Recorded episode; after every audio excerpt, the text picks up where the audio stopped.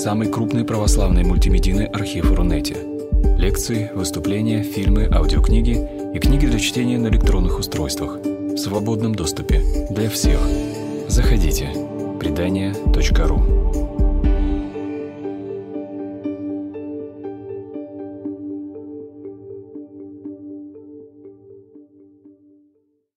Мы сегодня вечером встречаемся с вами в лектории портала Предания.ру.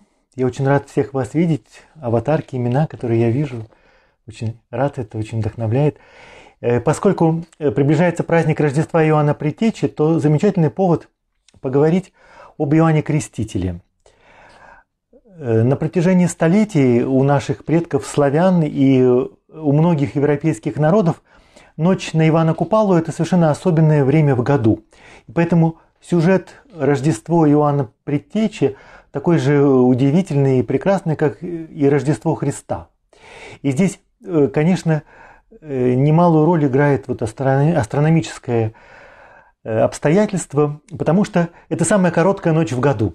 И поэтому самая удивительная и волшебная ночь в году, точно так же, как Рождество Христа, связано с самым, самой короткой, самой, да, самым коротким днем, самой длинной ночью. Вот, поэтому они находятся в таком астрономическом, э, в астрономической симметрии, и поэтому это совершенно уникальный и удивительный сюжет. И поэтому люди, которые празднуют Рождество Иоанна Предтечи именно э, рядом с днями э, летнего солнцестояния, они в большем выигрыше, чем мы, которые празднуем две недели спустя, потому что уже нет этой атмосферы.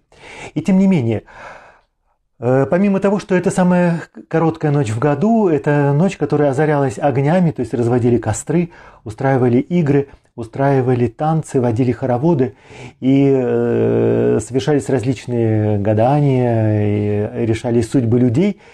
И недаром Иоанн Креститель э, вообще является небесным покровителем целых народов, Э, например, в Канаде это совершенно изумительный праздник. Говорят, это связано с тем, что большинство французов, которые приезжали, приехали в Канаду, носили имя Иоанн Жан-Батист.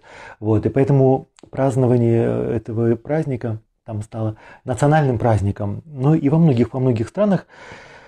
И, конечно же, славянские народы не в меньшей степени.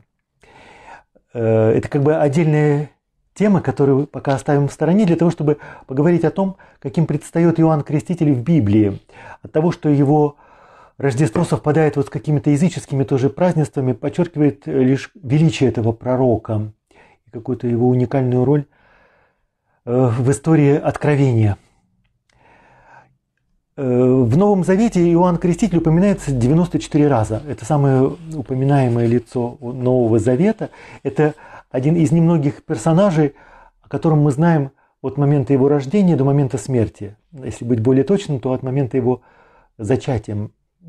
Фактически только Иисус Христос сам э, предстает в Евангелии вот так с момента Благовещения, с момента зачатия до своего воскресения. Поэтому Иоанн Креститель здесь играет совершенно уникальную роль. Другая вещь э, – это единственный персонаж Нового Завета, о котором имеются самые надежные исторические свидетельства современников того времени. И сразу назовем имя Иосифа Флавия. Это человек, который родился в 1937 году, то есть это младший современник, можно сказать. Умер он примерно в сотом году и составил книгу иудейских древностей, где он рассказывает не только события далекого прошлого, но и тоже о своих современниках. И там есть совершенно э, удивительные свидетельства об Иоанне Крестителе. В частности, Э, всегда меня трогает, что Иосиф Флавий говорит об Иоанне Крестителе, это был добрый человек. То есть он э, обладал какой-то милостью и добротой, которая к нему привлекала очень множество людей. И дальше Иосиф Флавий рассказывает о крещении, в чем оно состояло, и э, почему, по каким мотивам Ирод Антипа его казнил. Вот, значит, это единственный персонаж, о котором такие надежные исторические свидетельства. Отдельная тема сегодня прозвучит, связанная с сенсационными открытиями э, в оазисе Кумран, не оазисе, но в местечке Кумран на берегу Мертвого моря.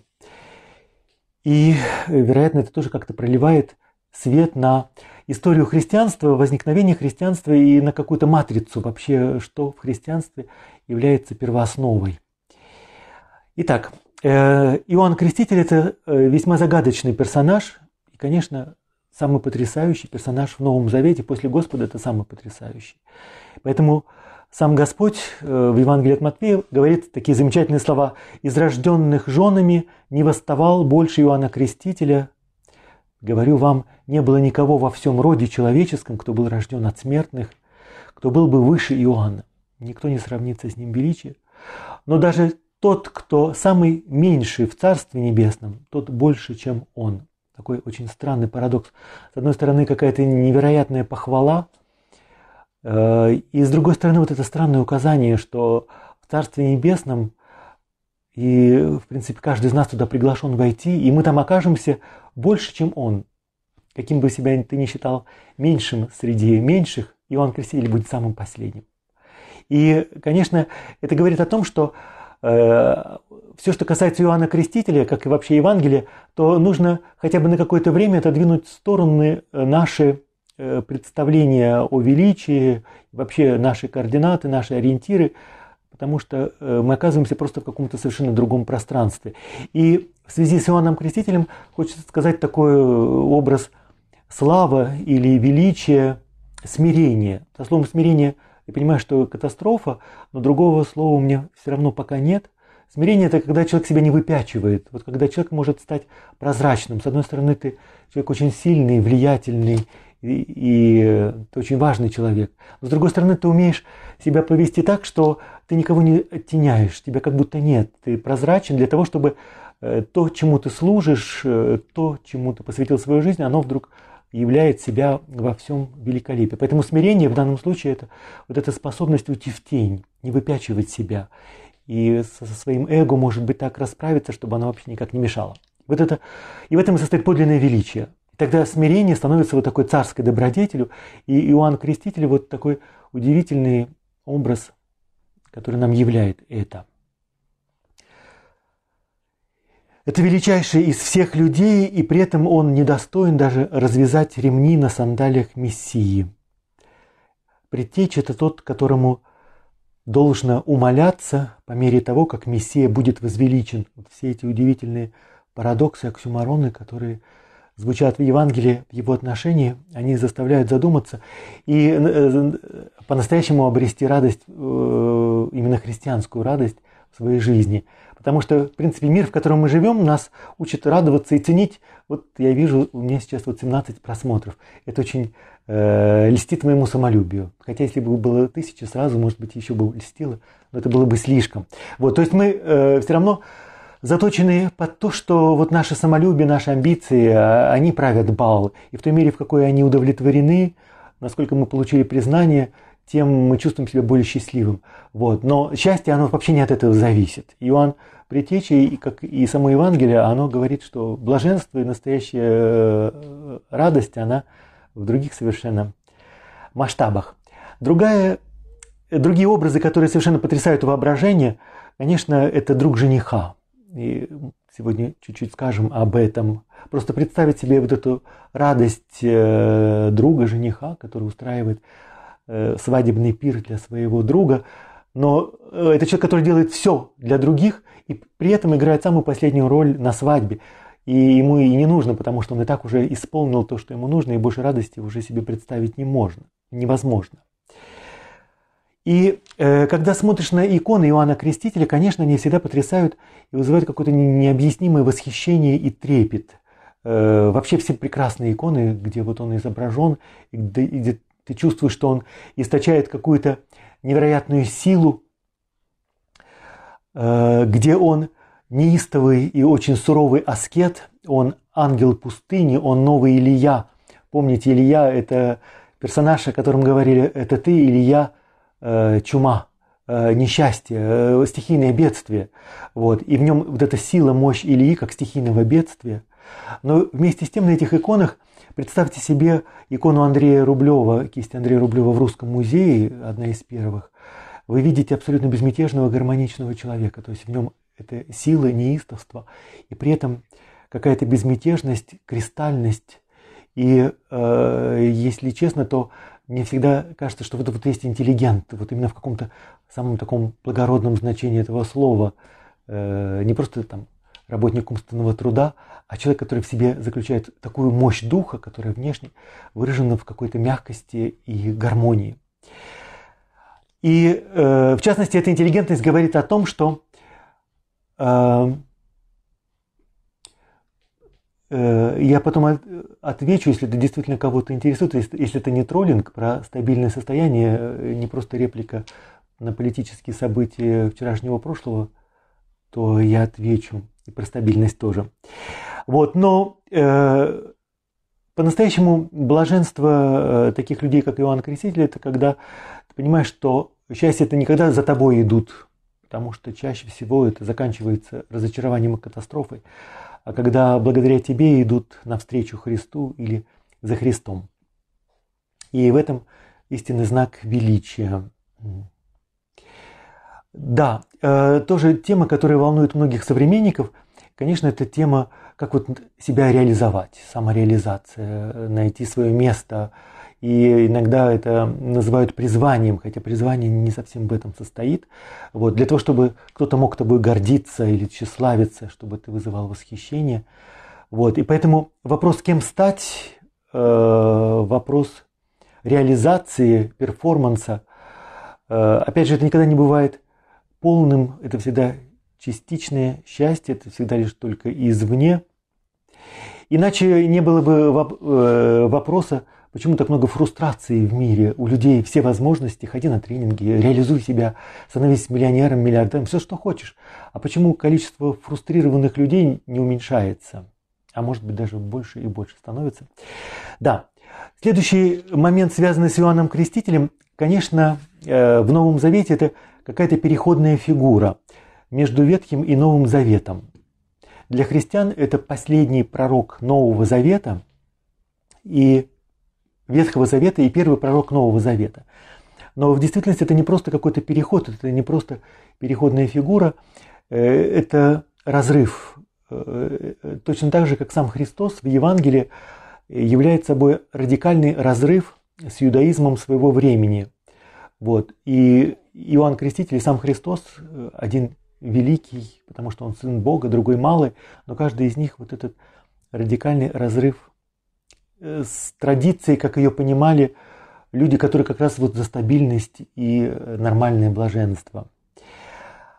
Эм, и вот это смирение, само, самоуничижение, не унижение, а самоуничижение, э, самоуничижение, э, оно дает ключ тоже к пониманию того, кто такой Христос. Потому что, глядя на Иоанна Крестителя, он предтеча не только в том, что он приготовил пути, но он тоже прошел часть пути и своим образом тоже являет то, кем потом станет Христос, и для того, чтобы мы лучше поняли Христа.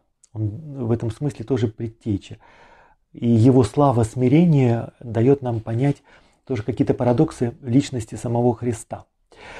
Другой потрясающий образ, конечно, когда он о себе говорит, он глаз вопиющего в пустыне, или глаз вопиющий в пустыне, когда к нему приходят и говорят, ты, ты кто? Ты Мессия? Нет, я не Мессия. Ты Илья? Нет, я не Илья. Ты пророк? Нет, я не пророк. Но кто же ты? Я лишь только этот голос, я лишь этот крик в пустыне. И действительно, кто кричит? Это э, пророки кричат, они кричат, вопиют, стенают. И голос Иоанна Крестителя, конечно, громче всех. И в нем это какая-то сверхчеловеческая устремленность к небу, и она как извержение вулкана или как ураган в пустыне. Поэтому это такой совершенно удивительный персонаж. Очень интересно смотреть на Иоанна Крестителя вообще в контексте э, первого века – Э, это эпоха величайшего духовного пробуждения, и религиозная жизнь э, по-настоящему кипела, как в жертве вулкана. Э, религиозные чувства достигли какого-то высочайшего накала. И представьте себе, что каждый иудей каждый день молился о пришествии Мессии. Сейчас тоже молятся, не только иудеи, но и христиане. Мы читаем молитву «Да приедет Царствие Твое». Вот. Но я не знаю, удается ли вам произносить эти слова вот с тем самым накалом или нет, в общем-то, это сейчас не, не так важно. Но в то время это была действительно как пороховая бочка, то есть атмосфера в воздухе была грозовая. И Иоанн Креститель один из тех, кто просто сгорал от нетерпения, и он знал, что долгожданный момент уже наступает.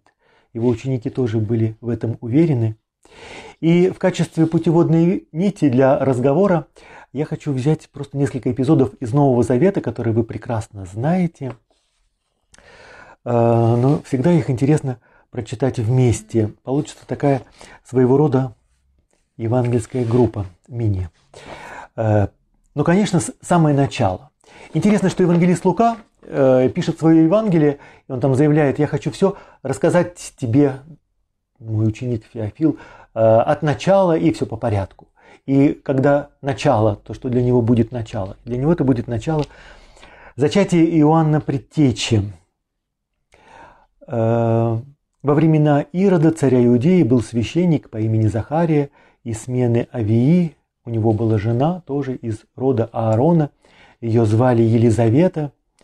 Оба они были праведниками в глазах Божьих, строго соблюдая все заповеди и повеления Господне.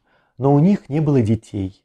Елизавета была бесплодной, и оба были в преклонных годах. На самом деле даже сам тон повествования, он такой сказительный, э, прекрасный, это как былина.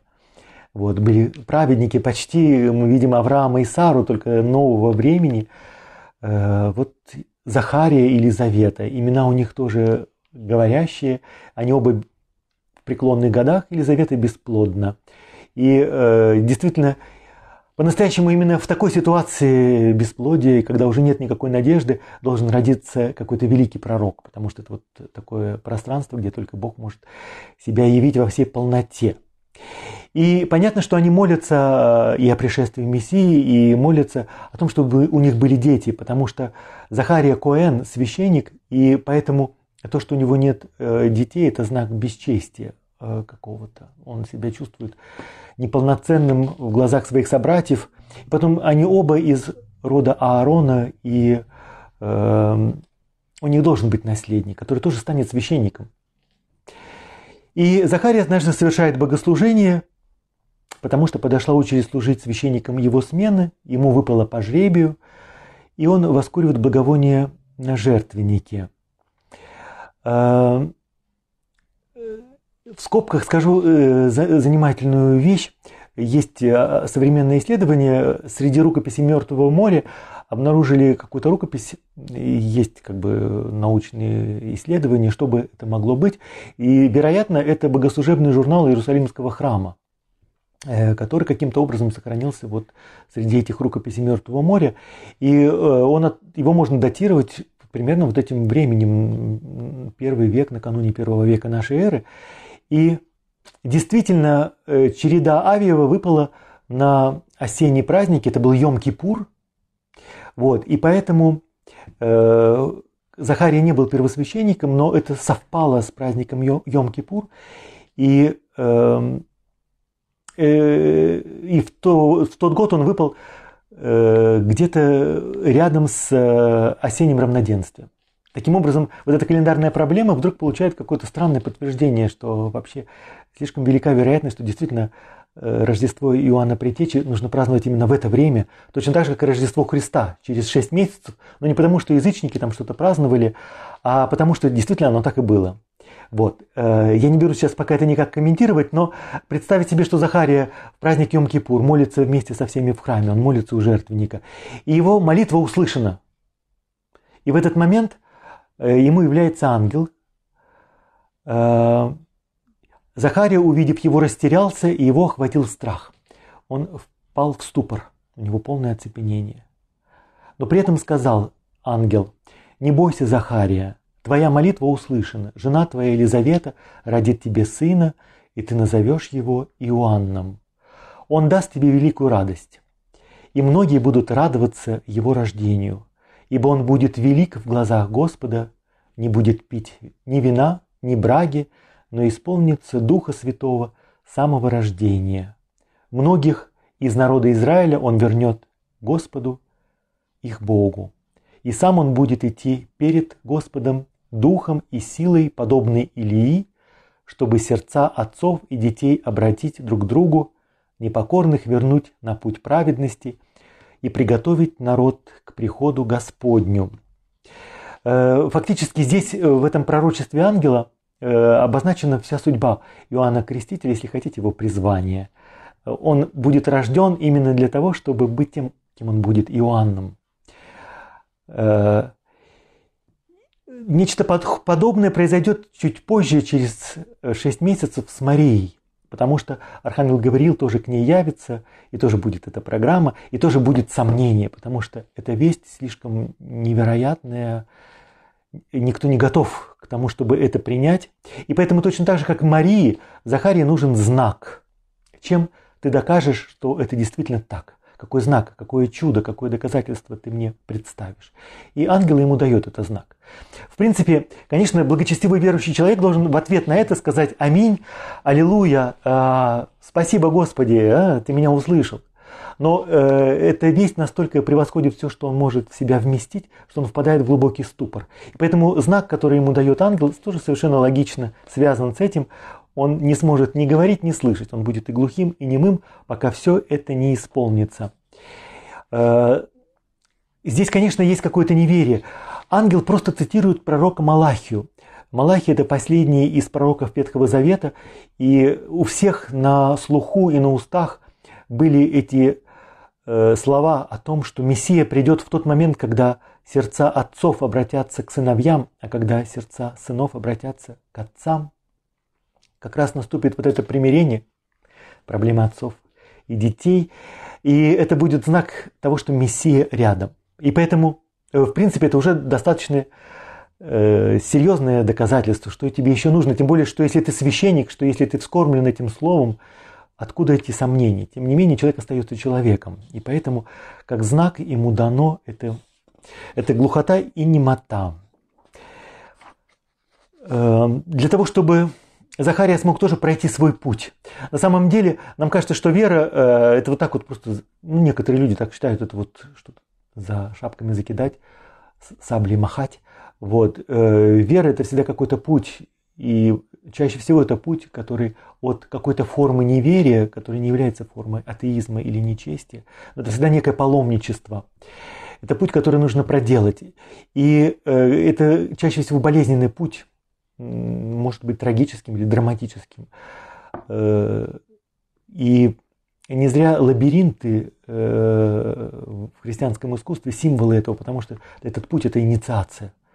Нужно умереть и нужно родиться. Нужно пройти сквозь какое-то испытание, нужно пройти сквозь какую-то болезнь, э, неполноценность для того, чтобы э, проснуться совершенно другим человеком.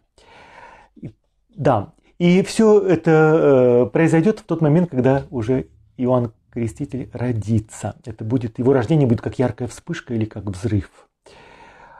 Конечно, здесь есть удивительная деталь, которая меня всегда восхищает, когда Встает вопрос э, о наречении имени, потому что обряд обрезания и должно быть наречено имя. Кто нарекает имя?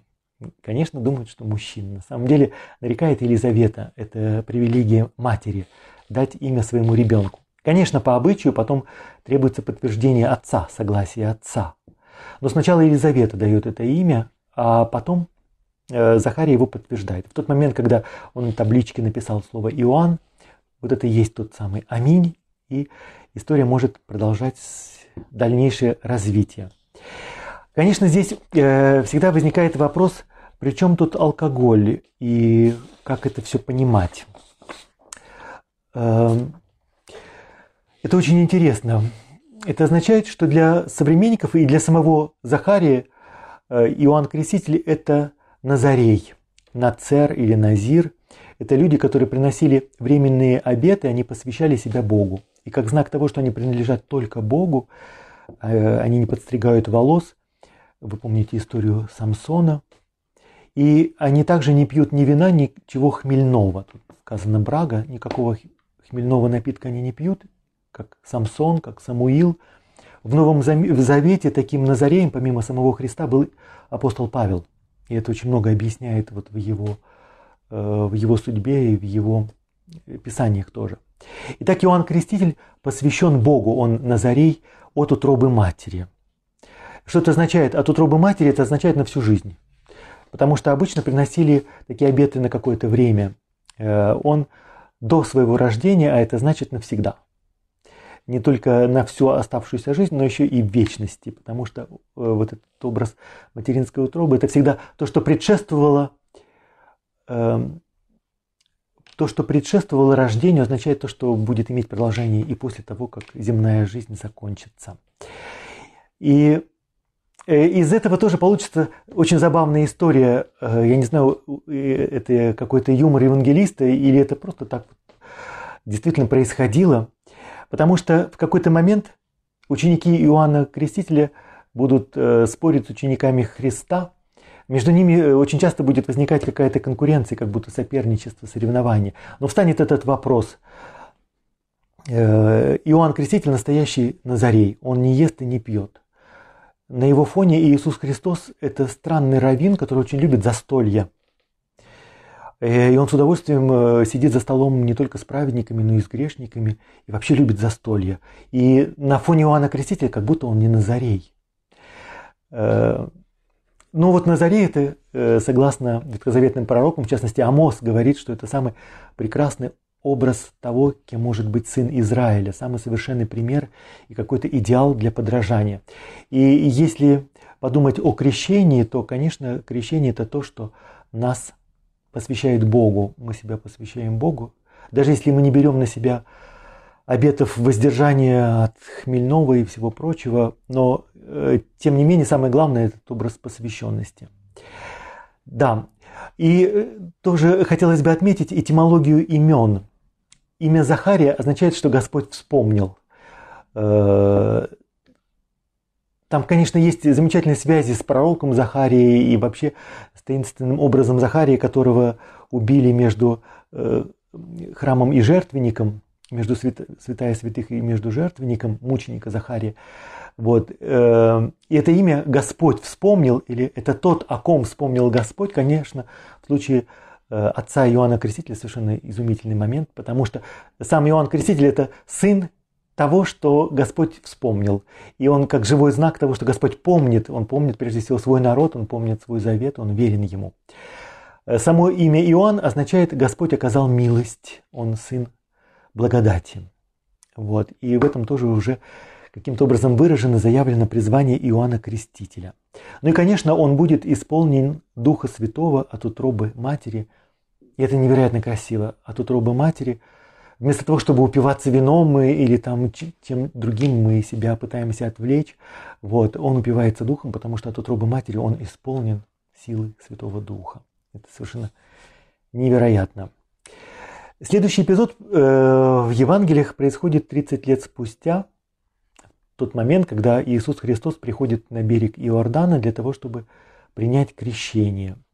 Ну вот э, несколько стихов из Евангелия от Иоанна. Мы потом можем вернуться к содержанию проповеди, потому что Иоанн Креститель э, возвещает то же самое, что будет затем проповедовать Христос. И с точки зрения какой-то эсхатологии о том, что настала полнота времен, и Царство Божие уже близко, и тех каких-то нравственных, этических принципов, на которых, э, по которым устроено это Царство Божие, все это очень близко и перекликается. Э, ну вот, э, да, поскольку эта проповедь непосредственно предшествует вот э, появлению Христа, конечно, мы видим, что приходят самые разные люди к Иоанну, приходят фарисеи и садукеи. И что они слышат? Он им говорит, змеиное отродье.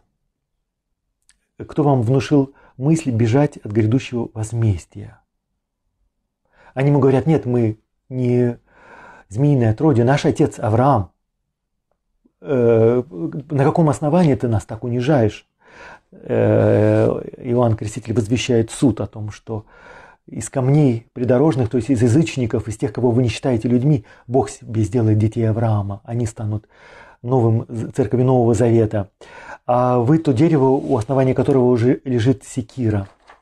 Его отсекут тоже. Так как На иконах Иоанна Крестителя, конечно, очень э, красиво это изображается всегда, потому что он ангел пустыни, и рядом изображают, ну, он с крыльями, поэтому рядом изображается зерк, э, дерево, у основания которого лежит секира. На самом деле это та секира, которая отвечет ему голову, и он одновременно вот какой-то э, при, пророк грядущего суда, и одновременно он мученик, первый свидетель того.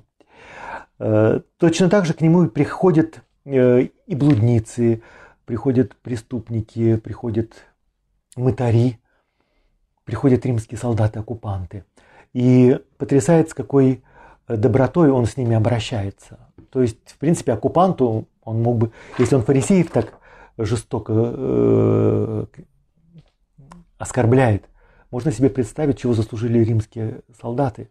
Но он к ним обращается совершенно с удивительной человечностью. Потому что и вам тоже есть место в Царстве Божьем. Для этого просто не нужно грабить. Довольствуйтесь тем жалованием, которое получаете. Не, не нужно коррупцию. Этот мир, он погрязает в коррупции.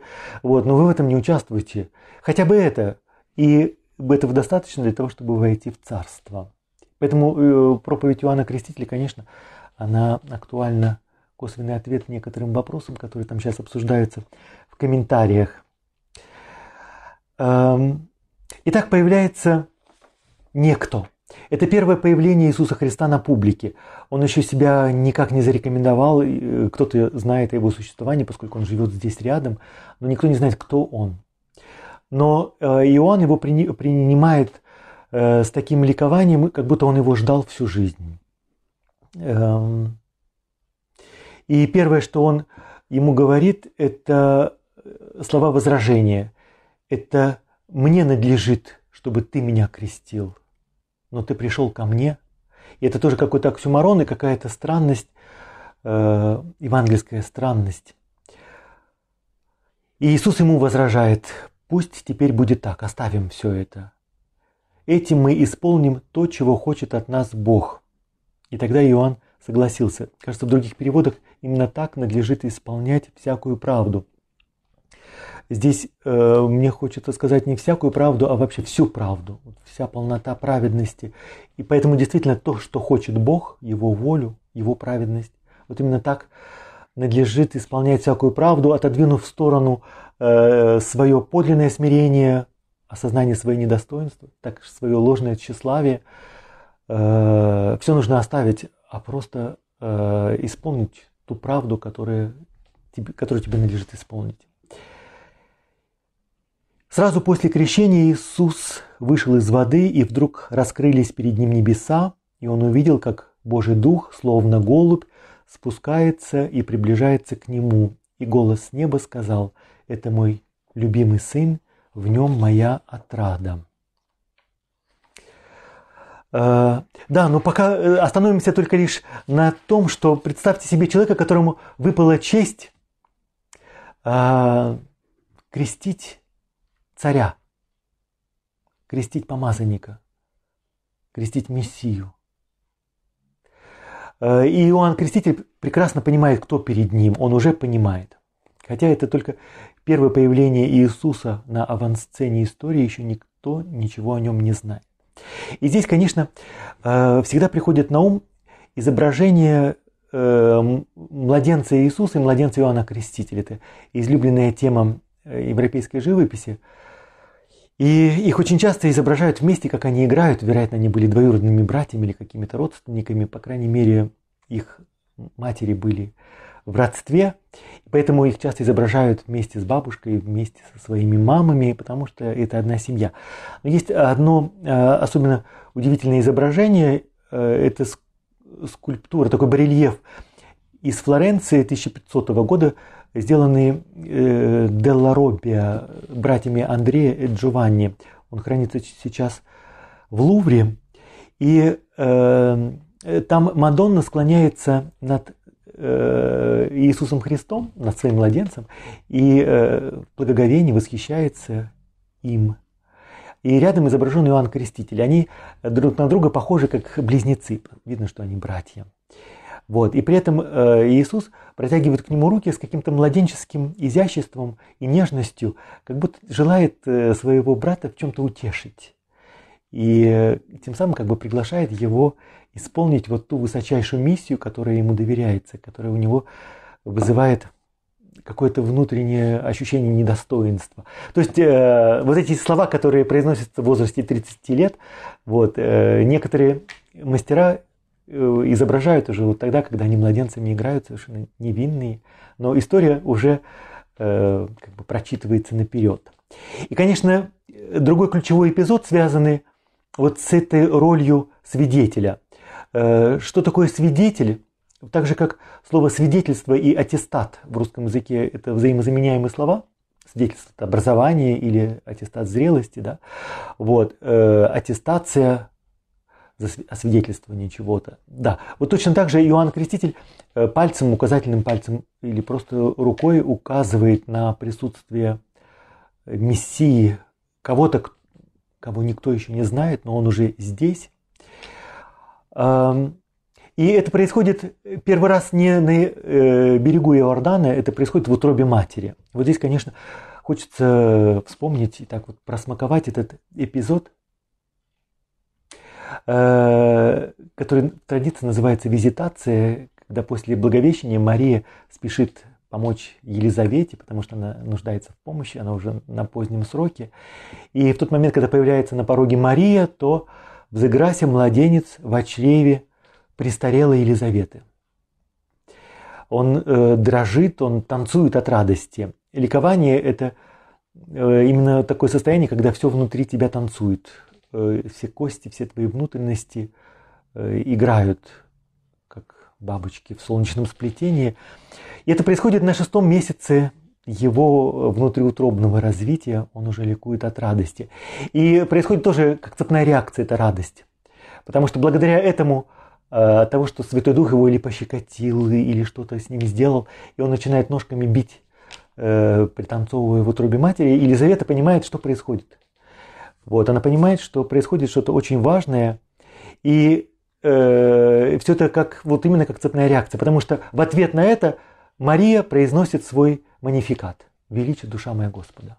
Вот. Вроде бы ничего особенного не происходит, вот, но произошло нечто совершенно невероятное. Он уже, э, вот этот свидетель, э, уже от утробы матери, он уже знает, кто перед ним. Э, несколько слов, что такое крещение. Э, понятно, что крещение изобрел не Иоанн Креститель, это ритуал, который существовал задолго до него. В иудейском мире было очень много разных ритуальных омовений, которые были предписаны законом. И сегодня, если вы совершаете паломничество в Святую Землю, то вы можете увидеть очень много э, таких бассейнов, которые называются миква, это большие цистерны и большие сосуды. Э, они были в домах, они были в синагогах, они были на пути паломников, и особенно много их вокруг Иерусалимского храма, для того, чтобы приступить к богослужению, необходимо совершить омовение. Э, и, конечно, прежде всего это очищение, очищение от нечистоты, э, и физическое, и нравственное тоже, как очищение от грехов. Но еще интереснее, потому что это э, для священников не просто очищение, это тебе дает власть и дает право приступить к священнодействию. Э, каждый раз, когда я читаю священническую молитву во время херувимской песни, вот у кого есть возможность, просто прочитайте ее так вот не торопясь, именно как молитву. Вы увидите, насколько там э, головокружительный этот образ. Именно через это омовение ты получаешь э, власть и право священнодействовать. Вот что такое это омовение. Это не просто какое-то ритуальное. И нужно понять, что Миква э, – это всегда цистерна, то есть вода стоячая. Понятно, что она там могла зацвести, пропахнуть, вот, и она, это стоячая вода. И вот во времена Иоанна Крестителя возникают такие движения, общины, секты, о которых сохранилось очень мало письменных свидетельствах. Очень много мы знаем о фарисеях, о садукеях, об есеях, но о них почти мы ничего не знаем. О баптистах того времени ничего не пишут. Это люди были настолько убеждены в том, что Царство Божие уже на пороге, что у них просто не оставалось времени еще что-то писать. Именно поэтому они не оставили после себя никаких письменных памятников. Мессия придет с минуты на минуту. И лишь некоторые отзвуки этого ожидания мы находим в Новом Завете. И для того, чтобы быть готовым к тому, что Мессия сейчас появится, они совершали полное погружение в воду, а не просто омовение рук и ног. И для этого нужно было именно погрузиться с головой, буквально нырнуть с головой для того, чтобы потом вынурнуть, имея вот эту власть принять Мессию. Это вопрос не просто очищения, но еще чего-то большего. И э, возникают еще э, общины, которые при этом уверены, что нужно нырять в живую воду. Не, застоявшаяся мертвая вода не годится, нужна вода живая. Вода, которая течет в реке или э, около источника. Именно это они называют крещением. Погружение в живую воду. И некоторые из них совершают это каждый день. И миробаптисты – это вот такие общины, которые совершают такой ритуал каждый день. Это знак их живого трепетного ожидания и готовности, готовности к тому, что наступает новое царство. Вот здесь тоже э, очень важно, чтобы это было услышано. Да, Дмитрий, добрый вечер, очень рад вас видеть. А, внешний жест, который мы совершаем, крещение, в частности, вот те, кто приходят э, для оглашения, даже если ты крещен, но для тебя это как-то э, прошло стороной, но вот вернуться, хотя бы пережить вот то, что переживали те люди в этот момент. Внешний жест, который ты совершаешь, это лишь только внешнее проявление того, что внутри ты готов к новому рождению. Ты как младенец, который готов выпрыгнуть из утробы матери. И вот эта перемена, она и называется метануя, то есть то, что мы называем покаяние, и так вот э, в узком смысле понимаем как какое-то нравственное раскаяние или что-то нравственное, какое-то осознание. Вот. Нет, это на самом деле полное обновление существа, это по-настоящему как новое рождение. Поэтому в крещении это называется паки-бытие. Это какое-то новое бы... паки-бытие, это на самом деле то, что будет после смерти, жизнь, которая не знает смерти. Но она уже здесь и сейчас. Поэтому вот это метануя, это перерождение, это обращение – и крещение было лишь только знаком того, что внутри этих людей происходило. Вот. Даже психологически этот тип очень интересен. Вот как бы чем прекрасны э, некоторые персонажи, личности, которые приходят на оглашение, потому что в них есть что-то живое, они готовы родиться. Вот. И полно людей уже разочарованных, фрустрированных, либо уже упакованных со своей стабильностью, им это ничего не нужно. Э, среди них есть разные люди. Ну вот, кстати, одним из таких упакованных людей, конечно, был Никодим в Евангелии от Иоанна. Просто в его голове даже не остается места к тому, что нужно какое-то новое рождение, и вообще это имеет какой-то смысл. Да. Но что касается Иоанна Крестителя, э, все эти крещения э, – это не совсем то, что совершает он. В его случае это единократное крещение. Это уникальный ритуал, он совершается один раз в жизни. И э, поэтому люди к нему стекаются с этим пламенным желанием вступить в это новое царство и с таким энтузиазмом, потому что, знаете, слово энтузиазм означает, это когда ты в своей груди ощущаешь дыхание Бога, энтузиазм. И все это совершалось в живой воде на берегу Иордана. На самом деле даже еще интереснее, потому что то место, где он крестил, это не просто какой-то э, на берегу реки. Вот. Это то место, где народ входил в землю обетованную, там, где под водительством Иисуса Навина народ пересекал границу и вошел в землю обетованную. И в каком-то смысле это э, возвращение к тому, что народ пережил в Красном море. Это момент умирания и возрождения к новой жизни. Поэтому, э, если для тех, кто любит более такие мистические штуки, это место силы. Вот там, где крестил Иоанн, кто бывает э, с паломничеством на этом месте, то может увидеть там не только христиан, но тоже людей самых разных религиозных ориентаций, которые воспринимают это как особое место. Вот, э, вот собственно, это дает некоторое представление о том, в чем состояло это крещение. Э, как вы думаете, представьте себе, в принципе, атмосферу, которая в этот момент наполняет э, все вокруг. Э, вы думаете, что не был взволнован Иоанн, не был взволнован Иисус Христос? Потому что благочестивые люди очень часто думают, ну, конечно, ведь Христос, он же все знающий, значит, он все знал наперед, значит, можно ни о чем не волноваться, вот как вот большинство из нас, вот мы такие во всем уверены. Вот. Но в том-то и дело, что как бы все знают, Иоанн Креститель об этом знает еще от утробы матери. Но всегда, когда происходит нечто божественное и подлинное, то это всегда э, переход от незнание к знанию, это какая-то инициация, и поэтому вот такая уверенность ложная или упакованность, это как раз здесь не играет никакой роли. Эм, э, в связи с э, вот э, этим ощущением этой грозовой атмосферы тоже возникает вопрос, а кто ее нагнетал? Потому что легко себе представить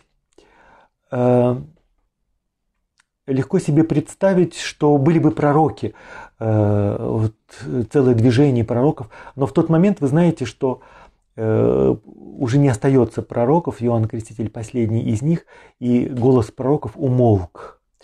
И здесь это все говорю для того, чтобы привести замечательную фразу. Древние отцы говорили, когда пророки умолкают, э, Слово Божие не умолкает оно как горлица воркует. И это потрясающе, потому что даже, даже если некому кричать и возвещать волю Божию, э, слово оно не, не, не умолкает, оно присутствует в тишине, как воркование горлицы. Святой Дух все равно действует. И э, как раз если задаться себе вопросом, что происходило где-то в глубине сознания, слово сознание замечательно, современное слово, Иоанна Крестителя, Святой Дух ему открывается, Святой Дух все равно действует но представить это себе все равно невозможно. Мне кажется, что это доступно людям искусство, поэтам, музыкантам, художникам. Э, они знают, как, что такое воркование Святого Духа, которое вдруг становится э, произведением искусства. В меньшей степени это знают, конечно, книжники, богословы, начетники. Вот. Но Святой Дух в нем дышит уже от утробы матери. Вот что означает, что он от утробы матери исполнен Духа Святого. Что он с ним делает, никто не знает. Мы об этом можем спросить на небесах. Э, он воркует, он играет с ним, он его веселит. Но вот это выражение от утробы матери, это означает навсегда с ним. Другой очень важный аспект вот этой религиозной картины первого века, конечно, э, напряженное ожидание Мессии. Все вокруг ждут Мессию, и эти мессии появляются. Потому что там, когда ждут, э, всегда появляется, немножко как в комедии Гоголя «Ревизор». И Иосиф Флавий тоже описывает э, это обстоятельство, что появляются лжемессии. Некоторые из них себя объявляют пророками, другие священниками, третьи приходят как цари. И каждый раз народ идет за ними, и каждый раз это заканчивается очень скверно. Нередко это заканчивалось кровопролитиями, люди ошибаются, людей обманывают. Но э, удивительно, конечно, то, что никто из них не впадает во фрустрацию и э, в какую-то депрессию. Э, как бы способность верующего человека, да, ты ошибся, это не тот, ты ошибся, ты его принял за другого, но следом придет, придет тот. И поэтому э, продолжаем ждать, продолжаем э, бодрствовать. нет ничего страшного, что нас обманули будет следующий.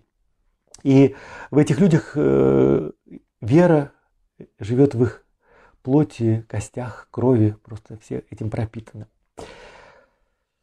И об этом, конечно, вы можете найти в некоторых писаниях, которые не вошли ни в Новый, ни в Ветхий Завет, э, то, что называют межзаветные писания, э, некоторые слова молитв, гимны, формулы благословений передают нам дух того времени вот среди этих писаний межзаветного периода. Эм.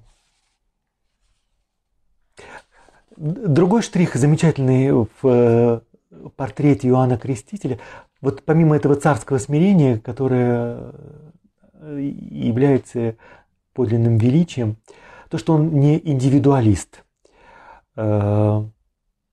Царство Божие, оно не только для избранных, то есть для меня и моих друзей, как в принципе большинство из нас э, себя ведут, оно вообще для всех, в том числе и для римлян, в том числе и для проституток, для налоговых агентов, э, для коррупционеров.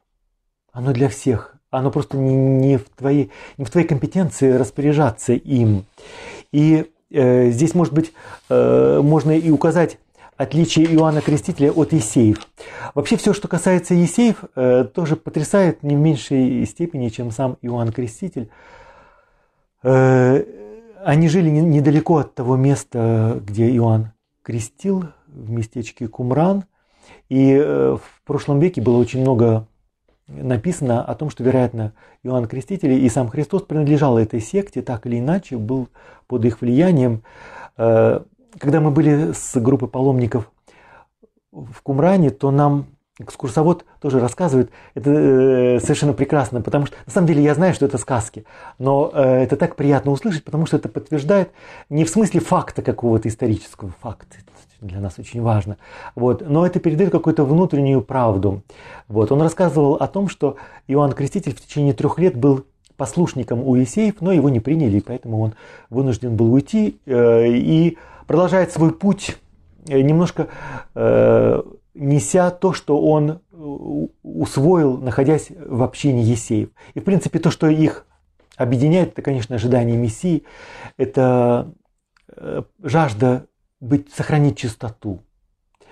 Это тоже роль омовений.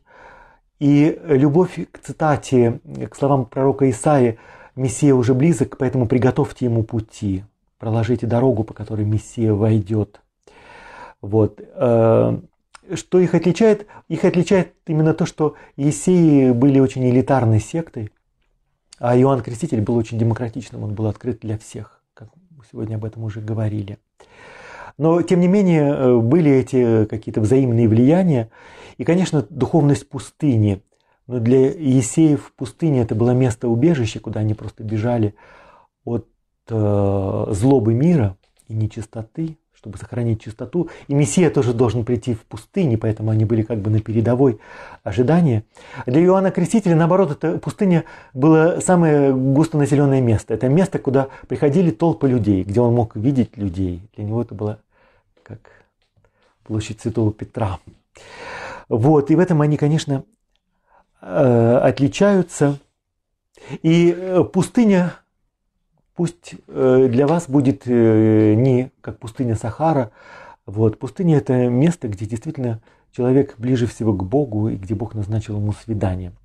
Вот, это то, что касается духовности Есеев и вот некоторые черты личности Иоанна Крестителя. Он ангел пустыни, он живет в пустыне. Эм, и он не индивидуалист. Его эта открытость просто подкупает и потрясает. Э, вопрос в связи с крещением всегда возникает, а зачем вообще нужна вот эта интрига, если Иисус Христос э, и так уже Сын Божий. Это вот как бы э, такое кондовая такая религиозность. Если и так уже Сын Божий, если так уже все знает, поскольку совершенный Бог и всеведение, вот, зачем это все нужно? Непонятный и очень странный поступок. Э, некоторые комментаторы, которые вступают в диалоги вот с таким сознанием, им нужно что-то ответить, они тоже дают ответ такой железный. Поскольку Иисус Христос был совершенный Бог и совершенный человек, как написано в катехизисе, да, да, ну вот, и поскольку он был именно еще совершенный человек, то ему как человеку нужно было это крещение, вот э, как появление на публике для того, чтобы выйти на проповедь, ему нужно нам было это крещение тоже как знак какое-то очищение и покаяние просто как человеку. А, насколько меня устраивает такое объяснение, а, я, меня не устраивает. А, но я попытаюсь, может быть, сейчас как-то прояснить, какой смысл во всем этом. Вообще, может быть, самое потрясающее в момент крещения э, Христа – это и что вызывает изумление у Иоанна Крестителя, который э, вообще смирение другого человека может оценить по-настоящему и понять только тот человек, у которого есть какое-то смирение. Да? Вот. Э, и поэтому э, именно оно позволяет Иоанну Крестителю прочитать э, то, с чем Христос приходит. Э, Христос приходит для того, чтобы взять на себя все последствия греха и смерти, в чем он не виноват. Вот. И поэтому это вызывает удивление Иоанна, потому что все грешники, всем есть в чем покаяться, от чего очиститься, и поэтому они могут радоваться, получив это прощение.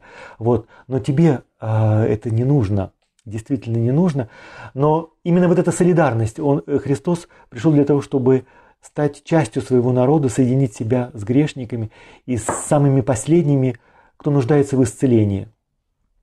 Э, один проповедник э, однажды употребил такой странный образ – это как если бы вот какой-то праведник вдруг из чувства солидарности для того, чтобы явить какое-то сострадание, божественное сострадание грешнику, вдруг бы себя инфицировал э, какой-нибудь неприятной болезнью, просто чтобы другой, который от нее страдает, почувствовал, что он любим. И вот как бы вот этот завет. Такой немножко непривычные мысли, в которой есть э, потрясающая доля правды, но которые не, не совсем удобоваримые для большинства людей. Эм, но очень важно понять, что Христос как Мессия приходит не только как царь, священник и пророк, то, что подкупает очень многих людей, которые приходят на катехизацию. Вот оказывается, мы народ царей, священников, пророков. Привилегированные мы лучше других, мы чище других, мы выше. Это очень подкупает твое самолюбие, поэтому люди вот как бы ищут вот такие себе общины, сообщества. Но помимо вот этих трех качеств Христос приходит еще как раб Яхве, то есть как страдающий отрок, как самый последний, как служитель. И поэтому он действительно царь, но э, обычно цари царствуют. Он царь, который служит, он, э, он не такой, как все другие цари священники величаво священодействуют. Э, он священник, который, э, ну как и как бы живут за это, жрецы, в смысле, живут от алтаря. Вот. Он священник, который приносит себя, потому что священство оно состоит в том, что ты можешь что-то подарить Богу, посвятить Богу, возвысить. Э, хочешь от своих денег, хочешь от своего урожая, хочешь свою жизнь, хочешь от своей щедрости какой-то. Вот. И он священник, который приносит себя – он пророк, но обычно пророки вещают, и поэтому среди них много ложных пророков, много попугаев. Вот. Он сам в своей плоти исполняет пророчество. То есть то, о чем говорили ветхозаветные пророки, становится реальностью его жизни, то есть той болью, той агонией, через которую он пройдет. И поэтому э, Христос вот именно как э, часть народа, чтобы это понять, э, представьте себе, что Адам – это конкретный человек, праотец. Но одновременно Адам – это все человечество. И это слово означает и то, и другое. Вот то же самое Христос – это Иисус из Назарета, это как бы конкретная историческая личность, и вместе с тем это весь народ, некая коллективная личность. Вот. И он берет на себя э, все последние, э, самые тяжкие последствия греха и смерти. И поэтому он погружается в воду Иордана, и здесь мы видим э, двусмысленность воды, как и многих символов Ветхого Завета. Вода, с одной стороны, это очищение, и вода всегда чистая, даже если она мутная. Это вот один мой друг такую замечательную вещь сказал, и я подумал, да, действительно так и есть. Даже если э, в каком-то водоеме воду загадили, вода сама по себе чистая, э, вот, и поэтому она очищает. А то, что там еще к ней примешивается какая-то гадость, вода здесь ни при чем. Вот. Но одновременно вода – это еще и образ смерти, потому что Ноев потоп и вот этот хаос небытия, это буря, Э, это именно образ губительных вод небытия. Поэтому Христос погружается в Иордан, он переходит Иордан, как народ перешел вместе с Иисусом Новином, как народ вместе с Моисеем прошел через Черное море.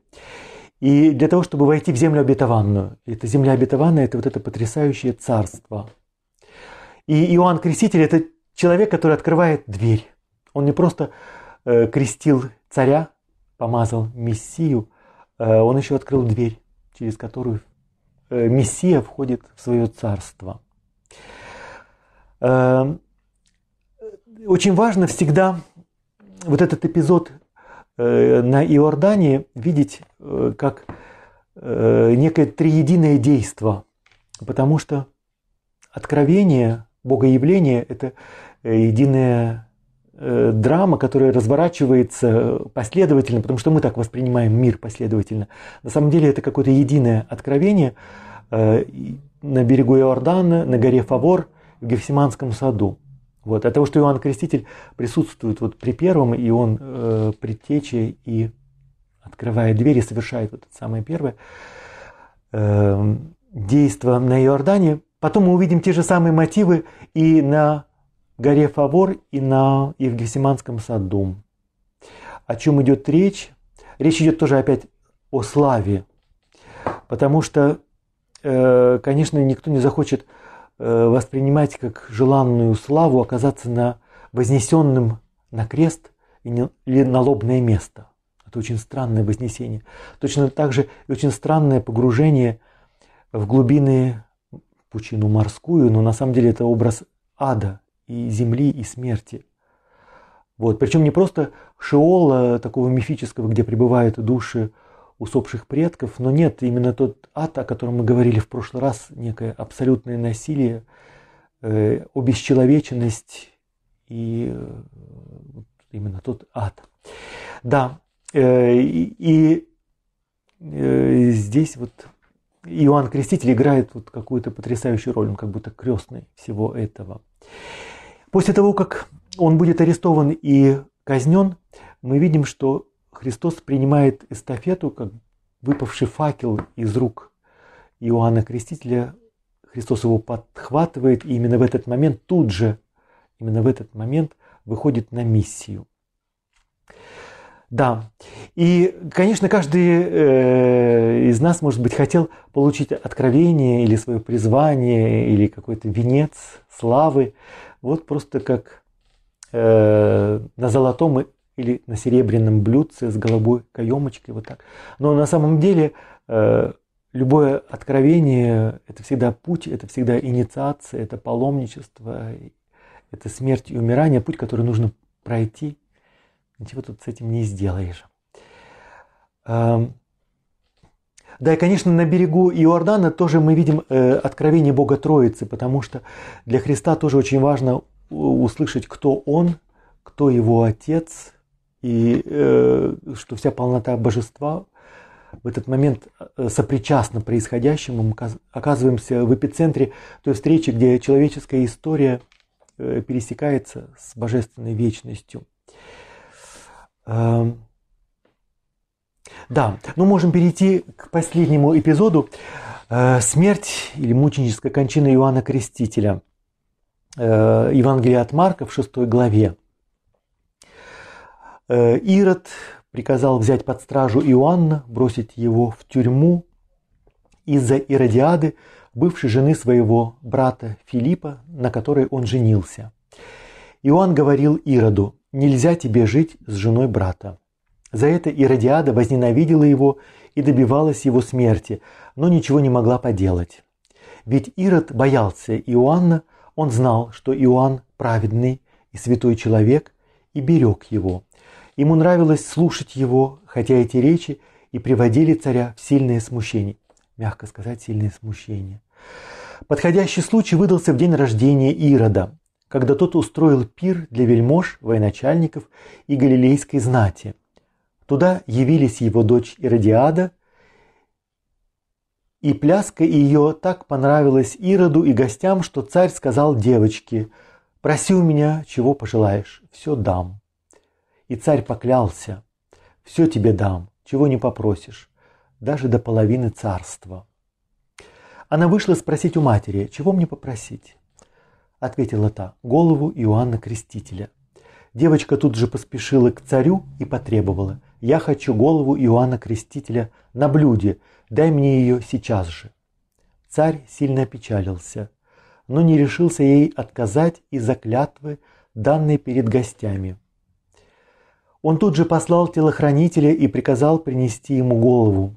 Тот отрубил в тюрьме Иоанну голову, принес ее на блюде и отдал девочке, а та отдала матери. Ученики Иоанна, узнав об этом, пришли, забрали тело и похоронили.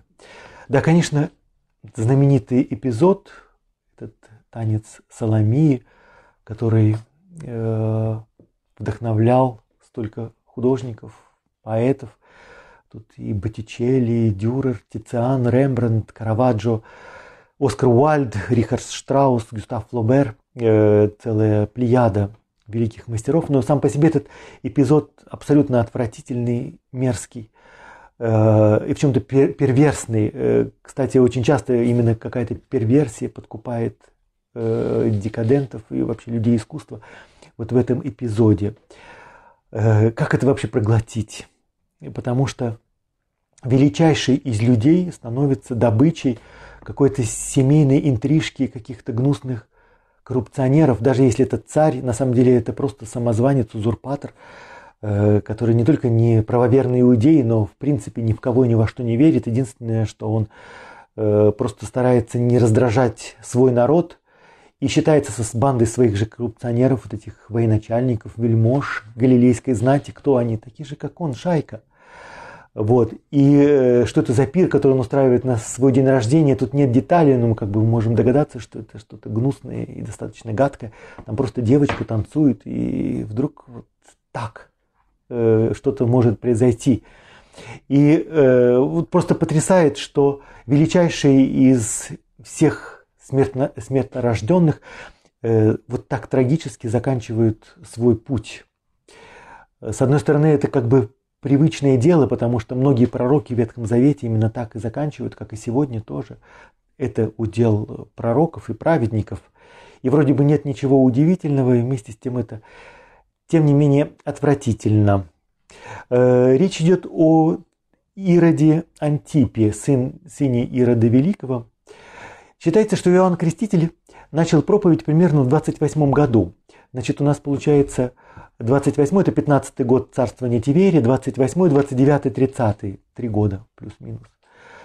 Э, после этого выходит на проповедь Иисус, и он будет казнен через три года, 7 апреля 33 года, условно говоря. Поэтому тут получается вот эти три раза по три.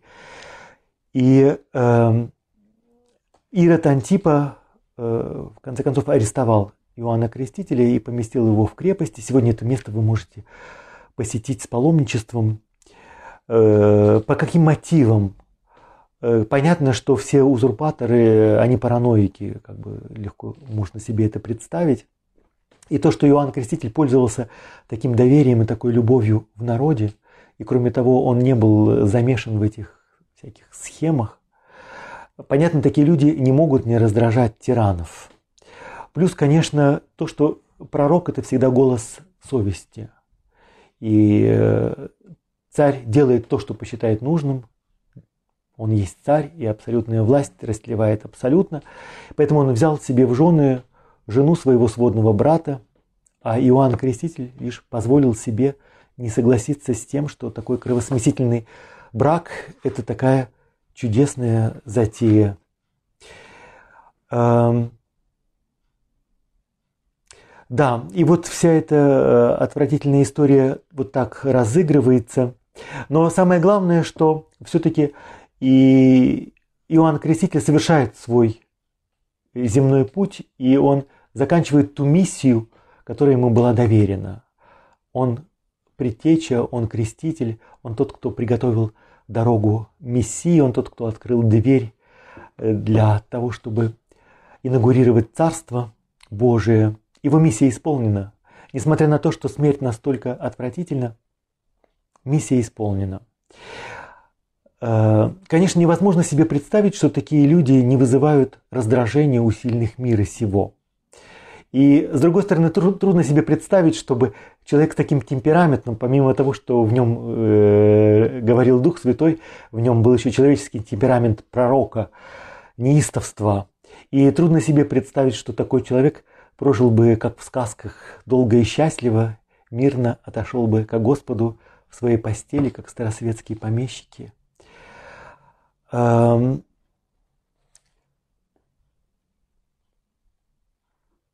Другой э, потрясающий момент, э, связанный с Иоанном Крестителем, как раз когда он посылает своих учеников к Иисусу. Э, Ты тот, кого мы ждем. Вопрос, который мы с вами в самом начале затрагивали – Мессия оказался не тот, будет следующий. И в конце концов, ты тот самый или нет? Или нам ждать другого? Или придет какой-то Мессия, который будет другим, отличным от тебя, не такой, как ты?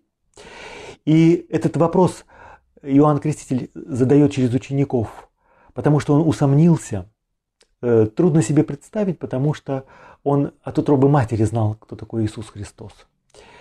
Он это сделал ради учеников, для того, чтобы э, они услышали ответ самого Иисуса и, может быть, перешли к Нему, стали Его учениками. Он как бы передает их в руки Христу, зная, что Его дни сочтены. Он это делает ради Христа, э, потому что очень важно тоже этот вопрос, на который дается ответ с цитатами из пророков, которые служат подтверждением того, что действительно те, кто имеет уши и глаза, тот не может это не увидеть. Э, потому что в тот момент, когда ты озвучиваешь это, это становится тоже какой-то очевидностью и твоей жизни. Поэтому Христу тоже был важен этот вопрос. Он, собственно, сам задает этот вопрос своим ученикам, и это э, важно.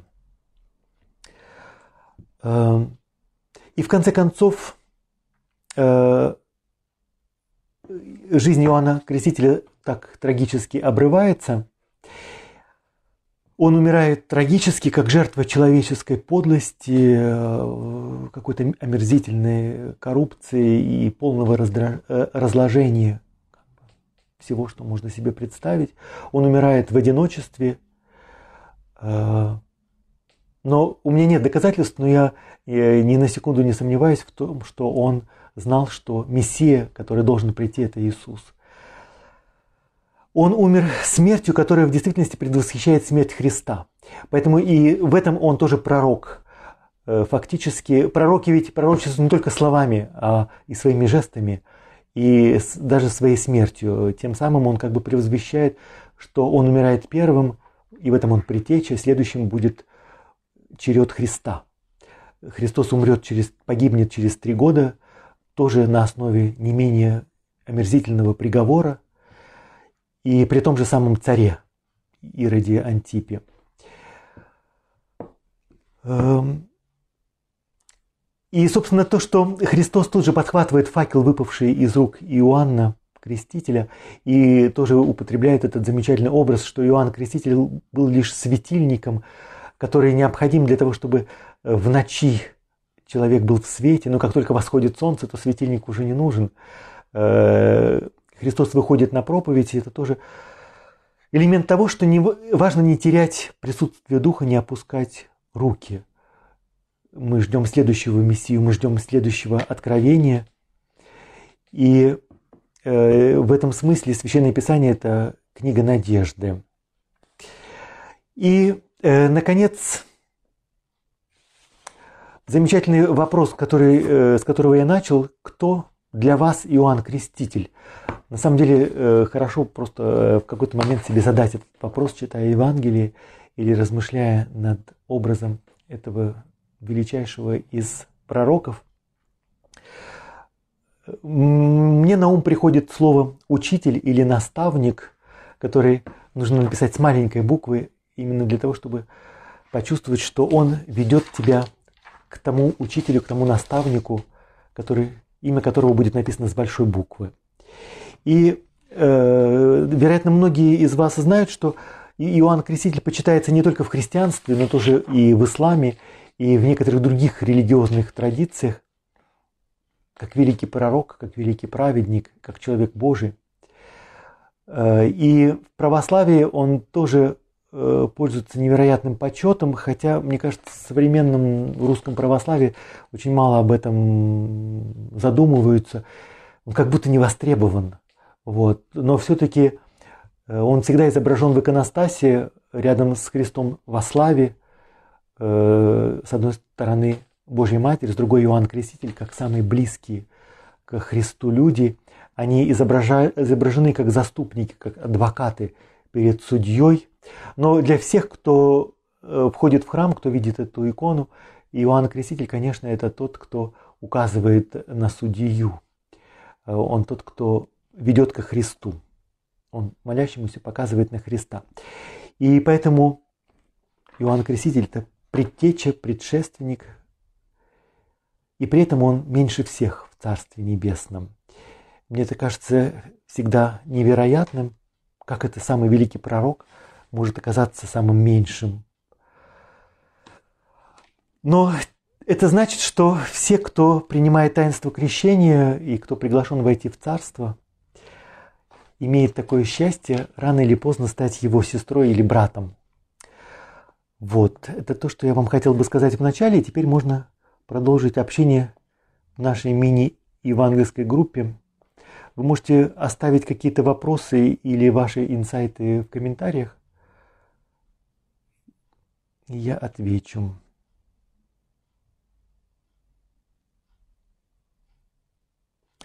Э, мне вообще всегда нравится вопрос, э, когда звучит это нужно, вот так же, как и должен. Вот есть такие ответы, а я никому ничего не должен. Как бы самое крутое это сказать, никто никому не должен. Все свободны. Вот. Также и здесь, а зачем это нужно, вот, вот если это обосновать? Э, это на самом деле не нужно. Нужно это из категории рыночных отношений. Задача любого торговца внушить своему потенциальному покупателю, что этот товар нужен, даже самый э, трэшевый товар нужен. Вот. Э, Христос и Евангелие это совсем не товар, который нужно продвигать. Поэтому, в принципе, вопрос нужен, он здесь совсем не релевантный, если говорить умным словом, то есть он вообще просто э, мимо. Вот. И ответ, который всегда мне приходит на ум, что да, роза цветет без почему.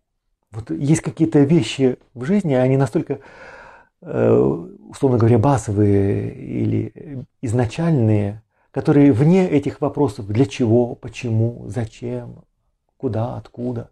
Вот, они просто есть. Вот так же, как цветет роза. Зачем она цветет?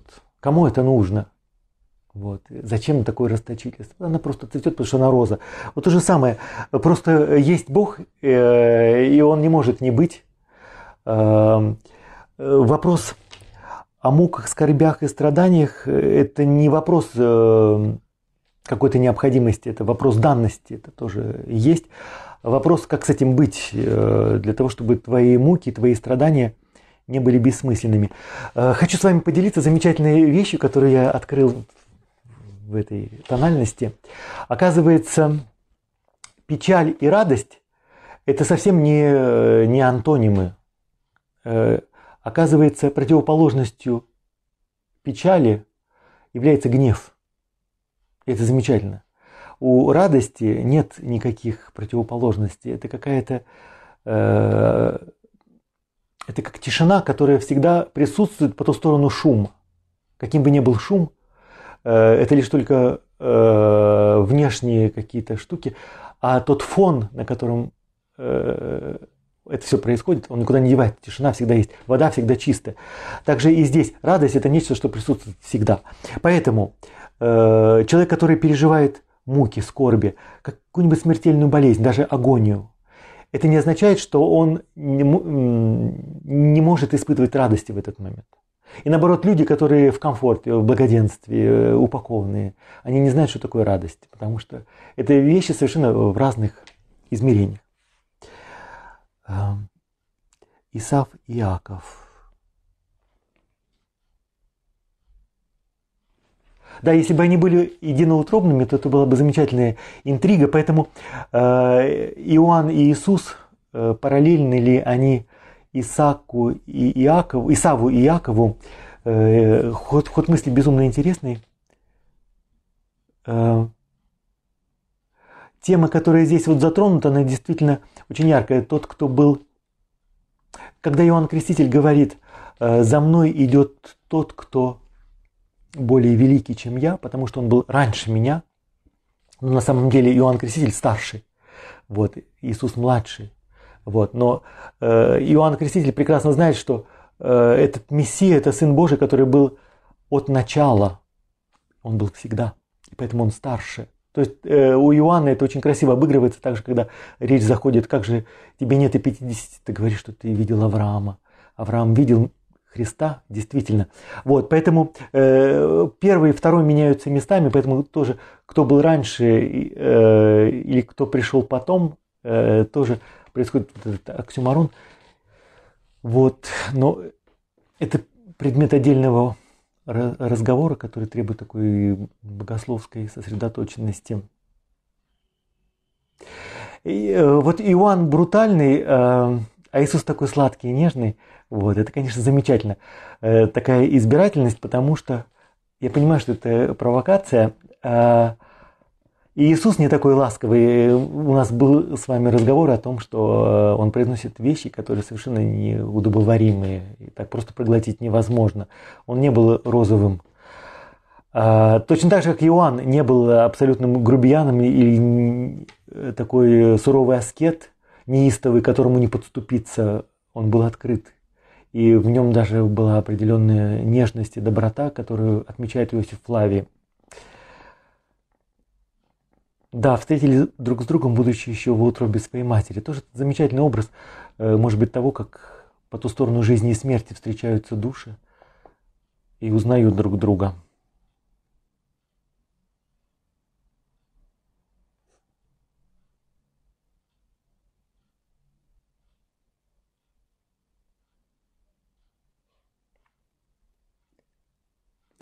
Да, вот вопрос, где э, э, пропаганда, проповедь или душа через запятую, замечательный вопрос.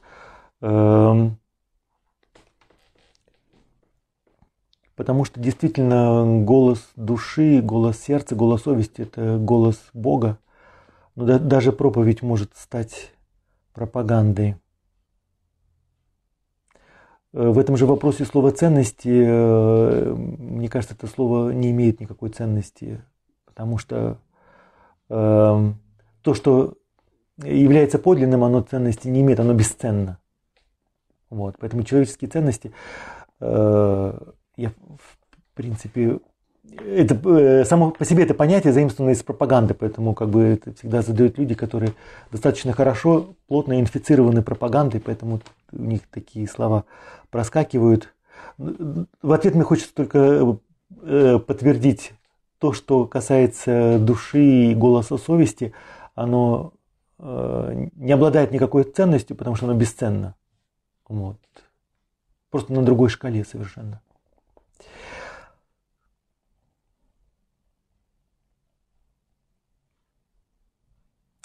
Э, вот вопрос Дмитрия про столкновение планет, оно, может быть, так и происходит. Э, но, в принципе, а если бы они, если бы произошло слияние, это тоже не имело бы никакого смысла. Но в любом случае это две таких величины, э, какие две суперзвезды, которые, конечно, не могут образовать какой-то гармоническое единство, как мы себе представляем это. Но между ними есть какое-то глубинство, э, единство в глубине. Э, мне на ум приходит мысль о том, что бывают люди суровые, э, искренние, и которым не подступиться, и как будто тоже с ними нет никакого единства. Но вместе с тем оно есть есть потому, что просто вы оба сопричастны к какой-то истине, какой-то реальности, которая вас объединяет. Потому что мы себе мыслим единство как э, вот э, созвучие душ, вот сестра, душа, э, или там телесное единство, или вот как это. Вот, но на самом деле э, есть единство, которое не обязательно подтверждается какими-то внешними проявлениями. Э, вот видите, погибли поодиночке, как бы, да, но э, и все-таки они в смерти едины. Э, креститель остается предтечей его, и потом в вечности где-то, я думаю, что их пути потом соединятся. В любом случае, ведь в жизни тоже так происходит. Есть друзья, которых ты теряешь или не... Ну, что-то такое же происходит, разлетаются в разные стороны. Вот. А потом когда-то в конце вдруг показывает жизнь, что на самом деле всегда были вместе. Хотя внешне это совершенно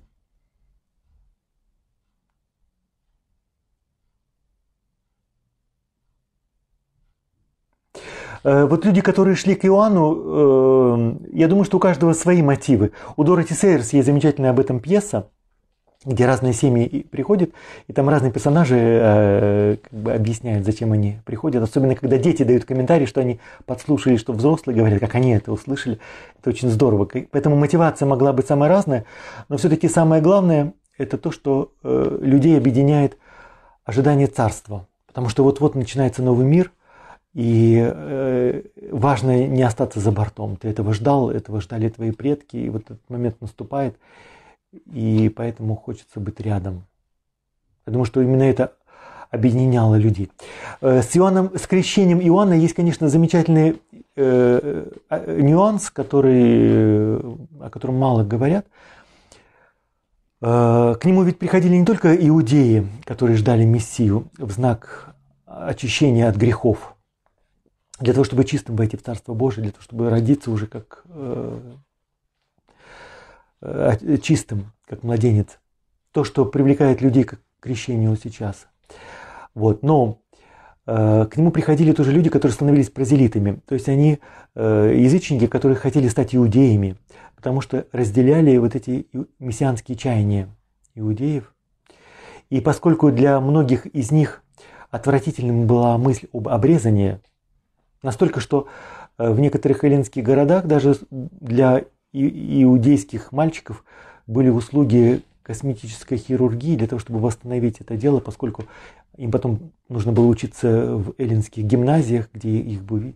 Вот. То есть э, вопрос, что обрезание было неэстетичным, и вот этот ритуал Иоанна Крестителя, это тоже была еще такая инициация, ты становился частью народа, наследником завета.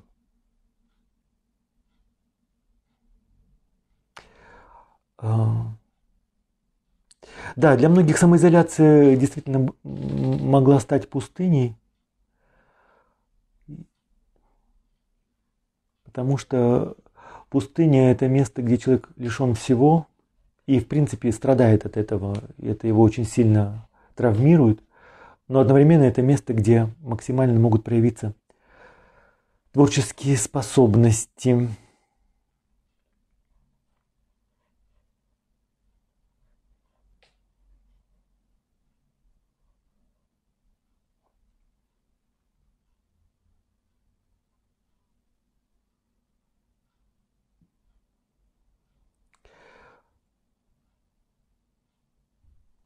Вопрос учеников, в принципе, мы об этом уже поговорили. Я надеюсь, Варя э, получила ответ. Эм, ну, какого-то однозначного ответа, понятно, быть не может. Э, потому что любой однозначный ответ – это будет фейковый ответ. Вот. Э, всегда очень важно, как этот вопрос ты сам слышишь. Вот, то есть, что ты слышишь. Не просто как кто-то истолковал. Э, слово толкование, интерпретация вот в европейских языках синоним того же, что делает музыкант. Вот есть ноты, например, э, музыка Баха или Моцарта. Но вот есть конкретный музыкант, который ее исполняет, ее интерпретирует. И тогда рождается музыка, и она будет совершенно по духу, может быть, отличаться в нюансах от исполнения любого другого человека. Потому что как ты дышишь, так ты ее исполняешь. Точно так же, как ты дышишь, так ты и слышишь священное писание. Вот. И поэтому э, лучший ответ это тот, который вы услышите.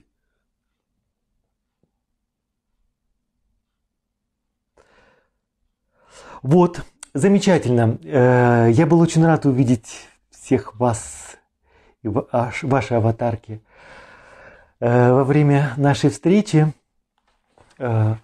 Э, я с вами прощаюсь. Э, напомню о том, что портал предания.ру курирует не только образовательные проекты, не только замечательная медиатека православной философской литературы, но это еще и очень крупный благотворительный проект.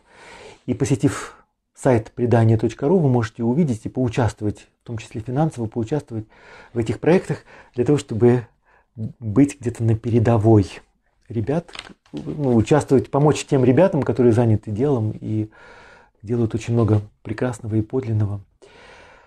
И в чем-то сопричастны тому, о чем мы сегодня с вами говорили. Вот. Я был очень рад всех вас видеть. Э, надеюсь продолжить с вами общение в в реальности, не только в онлайне. С вами прощаюсь, желаю вам всего лучшего, всех благ. И самое главное, вот этой радости пророком, который был Иоанн Креститель. Той радости, которая по ту сторону печали, забот, фрустраций, просто сила жизни, которая в тебе дышит, живет и никуда не уходит. Как тишина, она всегда с нами. Все, спасибо большое, до свидания.